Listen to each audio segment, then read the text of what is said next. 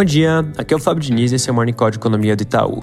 Começando pela China, casos de Covid continuam dando sinais de pico em Xangai e aquele indicador de contato próximo vem mostrando queda mais de uma semana, apesar de ter tido uma pequena alta na margem. Importante ficar de olho em como esses casos vêm nos próximos dias para se ter clareza se essa tendência de pico se consolida.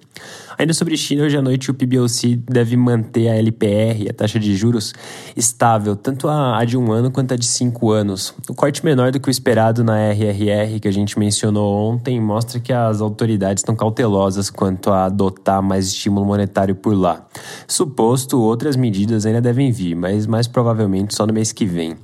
Fazendo um gancho com esse ponto de política monetária, ontem nos Estados Unidos o Jim Buller do FOMC mencionou num discurso que o Fed precisa mover logo para a vizinhança de 3,5 de taxa de juros, com múltiplos aumentos de 50 pontos base, inclusive sem descartar a chance de ter aumento de 75, embora esse não seja o cenário base. Hoje, à uma da tarde, tem mais uma fala importante para ficar de olho, dessa vez do Charles Evans. Um comentário rápido sobre Rússia e Ucrânia para fechar a página internacional. Começou a batalha pela região de Donbass e ela muito provavelmente deve decidir o curso da guerra. E nesse sentido, os próximos dias vão ser muito importantes. Um cenário onde esse confronto se prolonga demais acaba aumentando o risco de ter uma escalada adicional de violência. Passando para Brasil, o noticiário segue relativamente vazio nesse período entre feriados. Dando sequência ao que a gente comentou ontem, matéria do jornal o Globo mostra que o governo está tentando articular para evitar que o julgamento no TCU da privatização da Eletrobras seja adiado, que acabaria dificultando e, inclusive, colocando em risco o processo todo.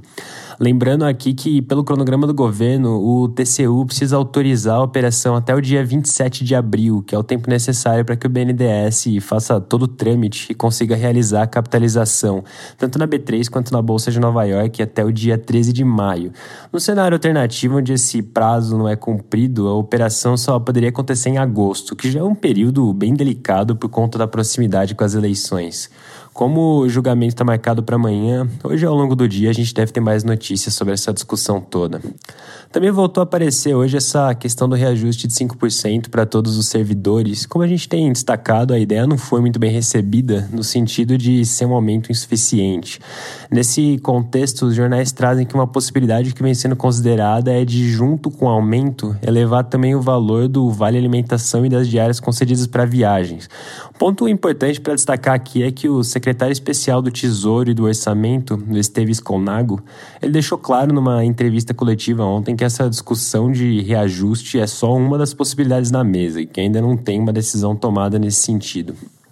Mudando de assunto e já caminhando para o final, nosso indicador diário de atividade atingiu o patamar máximo desde o início da série na quinta passada, no pré-Páscoa, com o consumo de bens e serviços em níveis bem fortes. Para ilustrar, quando a gente olha para a média móvel de sete dias da nossa da, da, última referência, que é esse do dia 14, a média agora está em 119 pontos, acima dos 111 da média de março e mais acima ainda dos 103,98 de fevereiro e janeiro, respectivamente. Que no final do dia vem em linha com o que a gente tem comentado de um quadro de atividade mais forte do que se previa no começo desse ano.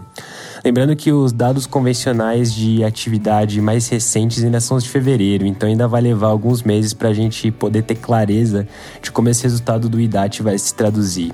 Para quem quiser acompanhar, a série, junto com o relatório sobre o índice, fica disponível no site do Itaú BBA. É isso por hoje, um bom dia.